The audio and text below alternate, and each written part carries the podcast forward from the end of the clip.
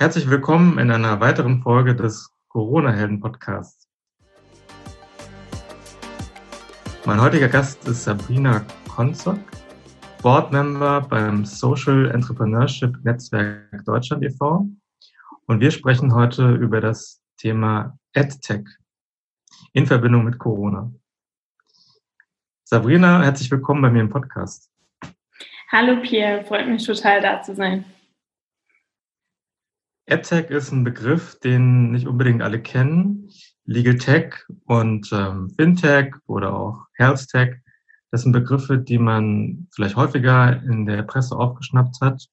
Oder gerade was so den, das juristische Umfeld angeht, ist äh, Legal Tech bekannt, aber EdTech ist ein Begriff, den, den kennen weniger. Vielleicht kannst du mal kurz erklären, was hinter dem Begriff EdTech steckt. Ja, klar, super gerne. Ähm, du hast natürlich recht, manche ähm, Begriffe sind schon ein bisschen geläufiger. Also hast du auch gesagt, ne, Legal Tech, ähm, Health Tech ist auch relativ bekannt, vor allem in der aktuellen Corona-Krise. Haben wir alle schon viel von den Apps gehört, die dann ähm, Daten auslesen sollen und ähm, sonstiges. Und EdTech im Endeffekt ist auch überhaupt nicht so jung, ähm, aber vielleicht tatsächlich weniger bekannt, wenn man nicht in dem Feld arbeitet. Und im Endeffekt ist genauso wie bei den anderen Themen. Es sind halt technologische Prozesse und Ressourcen, die genutzt werden, um unsere Art zu lernen oder zu lernen zu verbessern. Das heißt, es gibt ähm, Themen, die eben direkt für Lehrerinnen und Lehrer gemacht werden oder auch ähm, für Leute, die in Hochschulen oder in der Erwachsenenbildung arbeiten. Aber genauso eben und vor allem auch die Vielzahl ähm, zielen direkt auf Nutzer und Nutzerinnen ab, die eben entweder in der Schule, in der Hochschule oder in der Ausbildung, vielleicht auch eben, äh, wenn man schon ein bisschen älter ist, was lernen möchten ähm, und denen das eben einfacher bereitgestellt werden soll. Und da geht es eben wirklich ähm, um mehr oder weniger alles auch. Gibt es eben MOOCs, ähm, diese Massive Open Online Courses, ähm, bis hin zu irgendwelchen Apps ähm, für auch kleinere Kinder, die da spielerisch äh, mitlernen können. Also sehr breiter Begriff. Wo stehen wir hier in Deutschland aktuell beim, beim Thema EdTech, wenn man mal ins Ausland blickt, also beispielsweise mal uns vergleicht mit den USA oder China, sind die uns deutlich voraus oder können wir ganz gut äh, mithalten? Hm. Das ist, eine, ist, auf jeden Fall eine gute Frage. Ähm, für die äh, Zeitung lesen gerade ähm, steht natürlich immer öfter drin, unsere Schulen sind in einem katastrophalen Zustand ne, und es wird viel darauf rumgehauen, äh, was gerade alles nicht funktioniert. Ähm, dafür gab es ja gerade auch zum Beispiel einen Digitalpakt Schule, ne, der mehr ähm, Hardware-Ressourcen und Infrastruktur etc. aufbauen sollte. Aber was ich fast noch wichtiger finde, ich meine natürlich, man braucht den Zugang und man braucht auch ähm, eine gewisse Internetverbindung. Aber wenn man das alles mal bereitgestellt hat, was es schon schwer genug ist, dann ist es eben auch nicht damit getan, einen Kurs einfach online abzuhalten ne? oder zu sagen, okay, wir bewegen jetzt einfach unsere acht Stunden Tag an ähm, Kursen und ähm, Fächern in den digitalen Raum und setzen da einen Lehrer oder eine Lehrerin vor die Klasse und die darf dann mehr schön hier weiter erzählen. Ne? Das ist so ein bisschen das, was ähm, häufig passiert, ähm, zumindest auch in Deutschland und was eben nicht so ganz Sinn der Sache ist. Ähm, das heißt, ich würde mal behaupten, wir sind da nicht komplett hinterher, weil wir haben ja auch schon viele gute Ansätze und viele Leute, die eben daran arbeiten, dass es sich ändert. Und auch sehr herausragende Leute, ähm, die daran arbeiten und gute Ideen auf die Straße setzen. Aber wir können auf jeden Fall noch viel, viel mehr tun. Das ist auch ganz klar, ähm, weil ich meine, diese ein bisschen so die Scheu vor der Digitalisierung, die ja oft auch beschrieben wird in Deutschland, die zeichnet sich natürlich auch im Bildungsbereich ab. Äh, gehören zu den Problemen ähm, bei, dem, bei der Umsetzung von, von, von EdTech oder ja, den, dem Fortschritt bei EdTech auch neben den technischen Problemen auch äh, darin, dass viele Lehrer oder auch viele ähm, Mitarbeiter von Unternehmen gar nicht mit den entsprechenden ähm, ja, Plattformen oder Tools vertraut sind. Also dass man im Grunde genommen die Leute mhm. erstmal schulen müsste und mit den ganzen ja, Tools und sonstigen Möglichkeiten vertraut machen müsste, damit, damit wir mit EdTech auch tatsächlich ähm, mehr hier in Deutschland erreichen können? Mhm, auf jeden Fall. Ich meine, Ähm, damit hängt auf jeden Fall viel, viel zusammen, weil wenn man nicht versteht, was man den eigenen Lehrenden oder die Mitarbeiterin vielleicht sogar bieten könnte, dann wird man es natürlich auch nicht anschaffen, das ist ganz klar. Ähm, das heißt, es fängt auf jeden Fall bei der Aus- und Weiterbildung auch von Lehrkräften an, ganz egal, ob das jetzt Lehrer in der Schule sind oder auch in anderen Einrichtungen.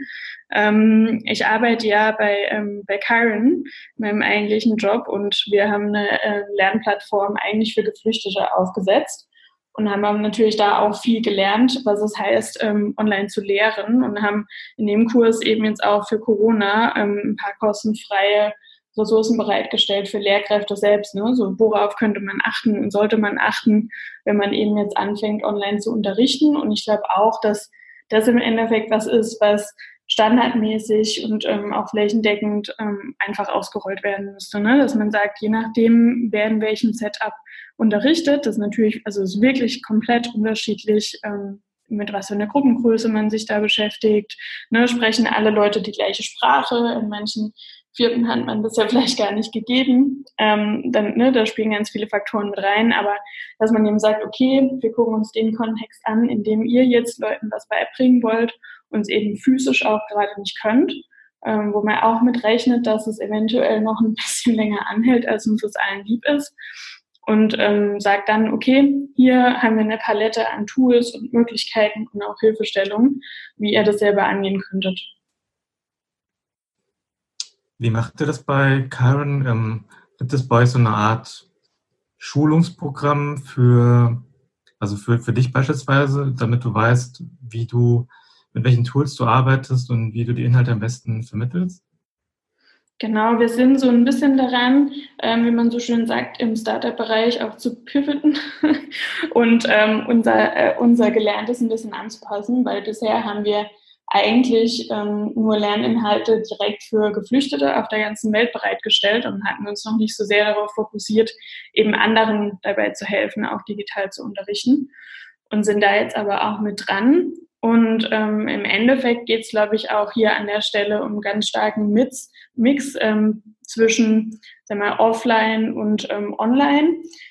Und es gibt ja dieses Konzept von ähm, Blended Learning. Ich weiß nicht, ob du das schon mal gehört hast, aber im Endeffekt kann man ähm, Blended Learning sowohl online to offline als auch online to online unterrichten.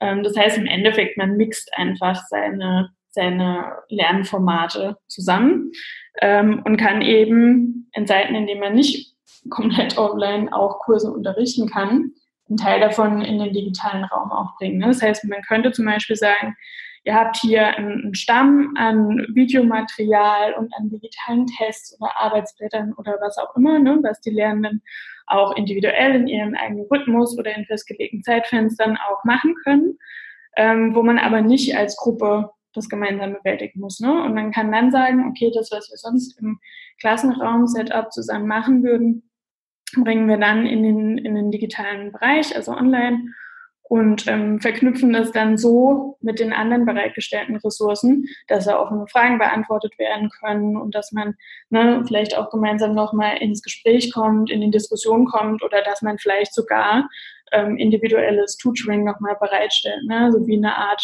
ähm, Nachhilfeklasse ist im Endeffekt auch möglich und denkbar. Und da sind wir eben gerade dran. Ne? Wie können wir das, was wir unseren Studis bereitgestellt haben, was eben auch oft ähm, so Online-Mentoring-Programme waren, jetzt übertragen vielleicht für Lehrkräfte und denen helfen, so eine Art Blended Learning-Ansatz einfacher für sie umzusetzen. Glaubst du, dass die Zukunft daran liege, dass man, dass die Wissensvermittlung ähm, so stattfinden könnte, dass man selbst den Zeit und den Ort äh, selbst bestimmen kann? Also beispielsweise, wie man es jetzt ähm, bei, bei Netflix, bei den Streaming-Anbietern sieht, dass ich mir die Wissensvermittlung ähm, ja, ähm, praktisch dann starten kann, wenn ich das möchte und das vielleicht auch gilt für, für Studiengänge oder für, für Ausbildungsberufe? Mhm, auf jeden Fall. Also ich selbst habe ähm, schon in meinem Leben zwei längere Kurse online gemacht. Ich glaube, der eine ging ähm, vier Monate und der andere, glaube ich, sogar sechs. Ähm, und habe das im Endeffekt genau so gemacht. Ne? Es war ganz egal, wo ich war. Bei dem einen habe ich sogar in Singapur mal gelebt. Ähm, und es war eigentlich auch egal, wann ich es gemacht habe, weil durch die Zeitverschiebung, ähm, die ich hatte, genauso wie andere ähm, von den Menschstudierenden sozusagen, ähm, haben wir zu ganz unterschiedlichen Zeiten gelernt. Was wir halt alle dann gemeinsam hatten, und ich glaube, das ist auch was, was unersetzbar ist, zumindest je nachdem, ne, was man lernen will und wie intensiv man auch lernen will, dass man halt trotzdem noch eine Art Community hat, wo man sich austauschen kann und auch eine Möglichkeit hat, eben Lehrkräfte mal one-on-one -on -one zu treffen ähm, und Fragen stellen zu können und sich Hilfestellungen zu holen. Also daran glaube ich total, ähm, dass es immerhin ne, wichtig ist und auch weiterhin wichtig bleiben wird. Aber es ist schon so ein bisschen auch meine persönliche Traumvorstellung, dass Bildung in Zukunft noch zugänglicher wird. Es gibt ja schon ganz viele sagen wir, Portale, ne, ähm, wie Coursera und edX, die ganz, ganz viele Kurse von Hochschulen auch haben. Aber es fehlen noch ganz viele Kurse, die wirklich ähm, ne, ähm, sich in Richtung tiefes Fachwissen dann drehen und ähm, auch ein bisschen mehr in Richtung Zukunft vielleicht schauen. Und wenn das zugänglicher wird für jeden, egal wo er sitzt, solange er nur ähm, eine mehr oder weniger stabile Internetverbindung hat, dann wäre das schon eine sehr tolle Zukunfts Zukunftsvariante. Jetzt gibt es ja viele Technologien wie Blockchain, Augmented Reality, Virtual Reality. Äh, siehst du in diesen Technologien ein ja, großes Innovationspotenzial und ähm, ja, großes Potenzial für die, für die zukunftsorientierte Bildung? Hm, auf jeden Fall auch. Also ich meine, es ganz klar, ich glaube, wenn man da Nein sagen würde, ähm, dann ne, wäre man einfach nicht offen genug für, für neue Ideen. Ich glaube, man muss aber trotzdem immer schauen, dass sagen wir, die Begeisterung für eine neue Technologie nicht den Nutzen überwiegt, den, den sie eigentlich bringen soll. Und ähm, man kann, glaube ich, da enorm viel machen.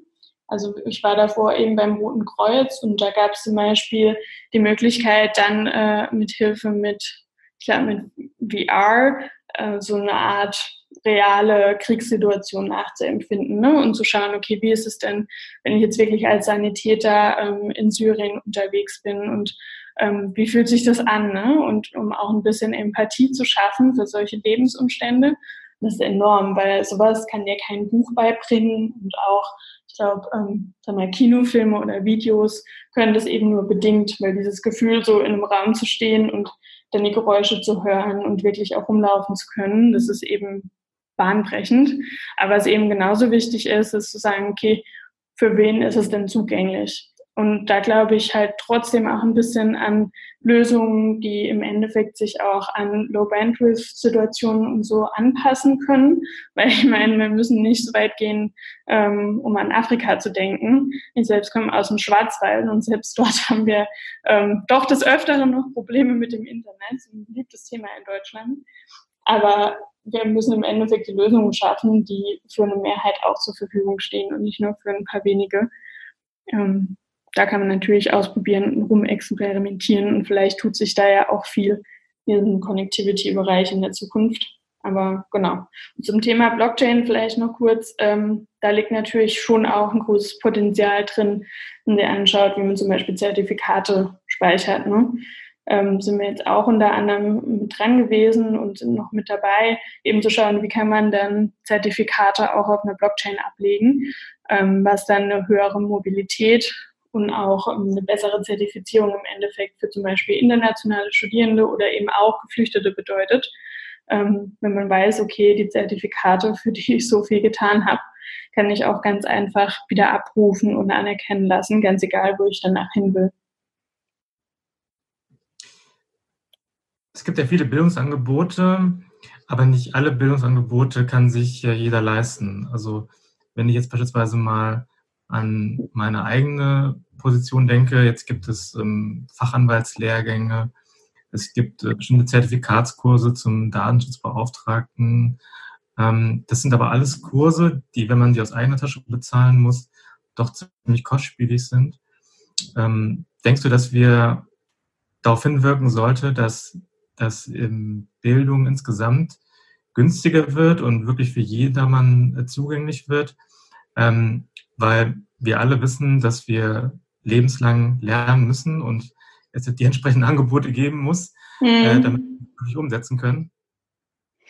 Mhm, auf jeden Fall. Ich meine, Also es stimmt total. Ähm, viele Bildungsangebote sind noch unfassbar teuer, also selbst für Arbeitgeber selbst, ne? weil man weiß ja, dass es ähm, auch in größeren Firmen ein beschränktes Weiterbildungsbudget gibt. Das heißt, eigentlich ähm, steht damit auch schon fest, dass nicht jeder ähm, in der Kanzlei zum Beispiel in dem Fall jetzt an so einer Weiterbildung teilnehmen könnte.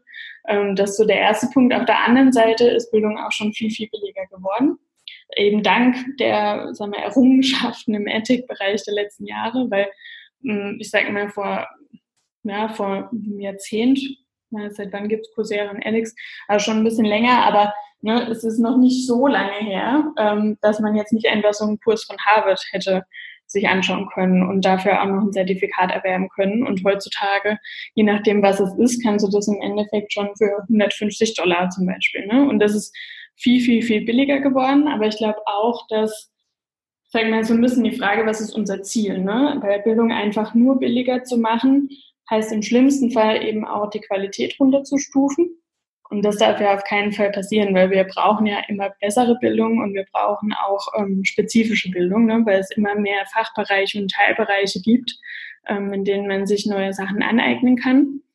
Ähm, auf der anderen Seite wollen wir natürlich, dass immer mehr Leute Zugang dazu haben. Und eine der Bewegungen, die ja so ein bisschen darauf abzielt, ist diese ähm, Open Educational Resources Bewegung, wo man eben sagt, okay, alle die Bildungsangebote, die bereitgestellt werden, sollten auch ähm, unter einer CC Commons Lizenz bereitgestellt werden und sind damit auch frei verfügbar für alle anderen, die irgendwie die anpassen wollen und nutzen wollen.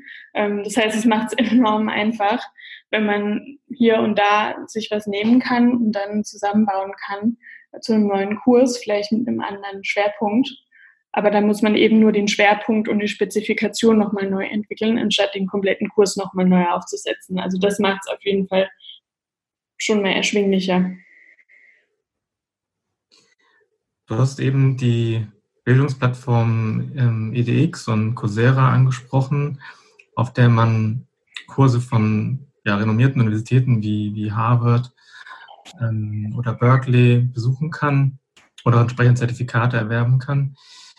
Ähm, gehst du davon aus, dass diese Zertifikate bei Arbeitgebern ähm, ja, eher kritischer gesehen werden oder, oder denen weniger Stellenwert beigemessen wird, als wenn jetzt beispielsweise jemand ähm, bei Harvard ein komplettes Studium vorzuweisen hat? Oder glaubst du, dass man jetzt schon erkennen kann, dass Arbeitgeber auch solche, solche Abschlüsse im weitestgehenden Sinne ähm, akzeptieren?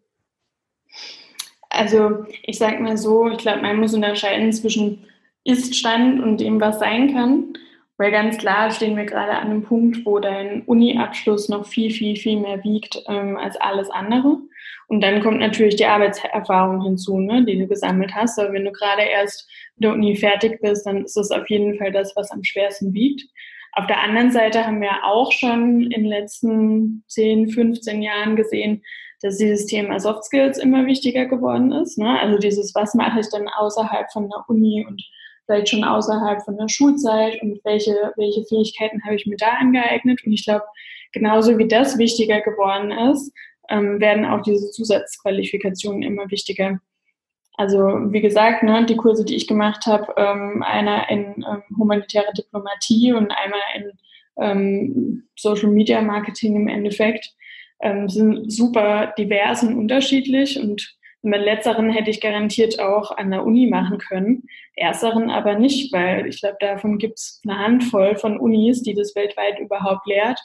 Und da muss man überhaupt erstmal dorthin gehen können oder wollen, um sich das anzueignen. Das heißt, also kurz gesagt, ich glaube schon, dass diese Zertifikate immer ähm, ja, eine höhere Anerkennung bekommen werden in Zukunft. Und ich glaube auch, dass es immer mehr davon geben wird, weil ähm, unsere Welt entwickelt sich so schnell weiter aktuell wir, wir brauchen es einfach. Ne? Es ist ja heute nicht mehr so, dass man einen Job lernt, den man dann für die nächsten 10, 15 Jahre hat, sondern man muss sich ja kontinuierlich ein bisschen an das anpassen, was um einen rum passiert. Und vielleicht ist es dann auf einmal, ne, also für eine Politikwissenschaftlerin wie mich, dann doch auch mal wichtig, vielleicht nochmal Coden zu lernen oder so. Ähm, und das ist ja total perfekt eigentlich, wenn man dann einen Kurs machen kann, der einem ne, grundlegende Fähigkeiten oder auch vertiefende Fähigkeiten in flexiblen Zeitfenster beibringt. Das heißt, du kannst nebenher arbeiten oder auch ähm, eine Familie haben, kannst es dann so legen, wie es dir passt und nicht ähm, wie irgendwie die Abendschule offen hat zum Beispiel. Schauen wir uns mal den aktuellen äh, EdTech-Markt an. Äh, siehst du da viele, äh, gibt es da viele ähm, Startups in dem Bereich, beziehungsweise vielleicht auch schon ähm, etablierte äh, Bildungsanbieter? Und ähm, daran anschließend noch die Frage, äh, siehst du darin einen, einen wachsenden Markt? Auf jeden Fall. Also ähm, ich sage mal, wie in allen anderen Tech-Bereichen, umso mehr Leute auch ähm, verstehen, was man mit der Technologie alles anfangen kann, umso mehr Lösungen entstehen natürlich auch. Und das ist unglaublich spannend zu sehen. Ähm, ganz viele von den, ähm, sag jetzt mal, EdTech-Startups, gerade in Deutschland, fokussieren sich auf jeden Fall noch auf das Thema Schule. Und das hat man jetzt auch wieder gesehen ähm, in Zeiten von Corona. Ne? Die Schulen machen alle zu und die Lehrer sind alle ein bisschen alleingelassen zu Hause. Ähm, da hat zum Beispiel jetzt gerade Verena Pauster ähm, die Seite Homeschooling ins Leben gerufen, ähm, ohne da jetzt natürlich Werbung machen zu wollen, aber das ist eine unglaublich gute Sammlung von ähm, Apps und anderen Lernplattformen, wo man entweder ne, Kurse machen kann oder ähm, koordinieren kann, sogar für Lehrkräfte auch, ne, um Stundenpläne zu koordinieren und so weiter und so fort. Also eigentlich ist es eine Zusammenfassung von ähm, sämtlichen EdTech-Lösungen für den Schulbereich, die es in Deutschland schon gibt. Und ich glaube, was uns noch so ein bisschen fehlt, ist ähm, der Bereich Weiterbildung. Ne? Also Ausbildung auch, aber vor allem Weiterbildung weil ich glaube, zumindest in Deutschland ist noch nicht so ganz der Gedanke angekommen, ne, von dem lebenslangen Lernen, von dem wir es ja auch schon hatten, zu sagen, okay, ähm, auch wenn man noch unter 30 ist ähm, und gerade erst aus der Uni rausgefallen ist, muss man ja trotzdem in den nächsten fünf bis zehn Jahren unglaublich viel lernen, um eben relevant zu bleiben mit seinen Fähigkeiten. Und das ist was, was noch ein bisschen vernachlässigt wird. Und es gibt zwar immer mehr Lösungen, die dir dann so allgemeine Fähigkeiten beibringen, ne? hier Projektmanagement, Grundlagenkenntnisse oder auch ähm, im Bereich Leadership gibt es immer mehr Angebote. Aber ich glaube, was wirklich noch fehlt, sind so die wirklich tiefgehenden, tiefgehenden Kurse und Fähigkeiten, die man dann eben auch braucht, zum Beispiel im Bereich Data Science und so weiter und so fort. Und ein paar ähm, gibt es da schon, die erfolgreich sind. Aber ich glaube, es sind noch nicht genug, um wirklich die, äh, sage ich mal, Millionen von ähm, Arbeitnehmern und Arbeitnehmerinnen irgendwie aus- und weiterbilden zu können, die das in den kommenden Jahren bis 2030 und darüber hinaus auch brauchen werden. Bist du der Meinung, dass die Politik vielleicht auch mal kommunizieren sollte, welche Skills man in der Zukunft braucht, damit die, der Einzelne auch so eine Vorstellung für bekommt, ähm, in welchen Bereichen er sich weiterbilden sollte. Also du hast vorhin das, den Bereich Data Science angesprochen. Ähm, ich kann mir vorstellen, dass viele gar nicht auf dem Schirm haben, äh, welche Formen der Weiterbildung es gibt und welche sinnvoll sind. Ähm, weil wenn man jetzt nicht gerade aus diesem Bereich kommt, dann, also zum Beispiel aus dem Bereich IT, dann mhm. hat man bestimmte, bestimmte Weiterbildungsmöglichkeiten gar nicht, gar nicht ja, präsent. Und vielleicht sollte da die Politik auch ja, gewisse, gewisse Impulse geben und das eben auch kommunizieren. Wie siehst du das? Ja, ist eine, ist eine super gute und spannende Frage auch. Ich meine, ähm, für alle Volkswirtschaftler etc. Also es gab es ja schon immer, ne? zu sagen, okay, was braucht unsere Wirtschaft in den kommenden x Jahren. Ähm, und das war zum Beispiel auch wieder mal der Fall, als ich ähm, Abi gemacht habe. Ne, dann heißt es wieder, okay, wir brauchen unglaublich viele Lehrkräfte. Ich meine, das hat auch mehr oder weniger gestimmt, ne? aber sagen wir, das als ausschlaggebend dafür zu sehen, wie ähm, Leute dann ihren kompletten Karriereweg ähm, sagen wir, gestalten, ist ein bisschen schwierig, vor allem in der aktuellen Situation. Ne? Also wenn wir sagen, wir reden nicht über die Fächer, ähm, die man jetzt äh, in der Uni, an der Hochschule absolviert und die man sich aussucht, sondern über all das, was danach kommt, ist es ja enorm schwierig. Also wer hat, ähm, sag ich mal, vor 15 Jahren gedacht, dass es soziale Plattformen geben wird, die im Endeffekt deine kompletten Marketingbereiche dominieren ne? und dass ähm, sag mal, Radiowerbung und, und Fernsehwerbung immer weniger wichtig werden und du auf einmal auf anderen sozialen Plattformen da ähm, dein Geschäft einstellst. Ich glaube, man muss den Leuten, anstatt zu sagen, okay, hier geht jetzt alle auf, ne, zum Beispiel Data Science, macht ja im Endeffekt keinen Sinn.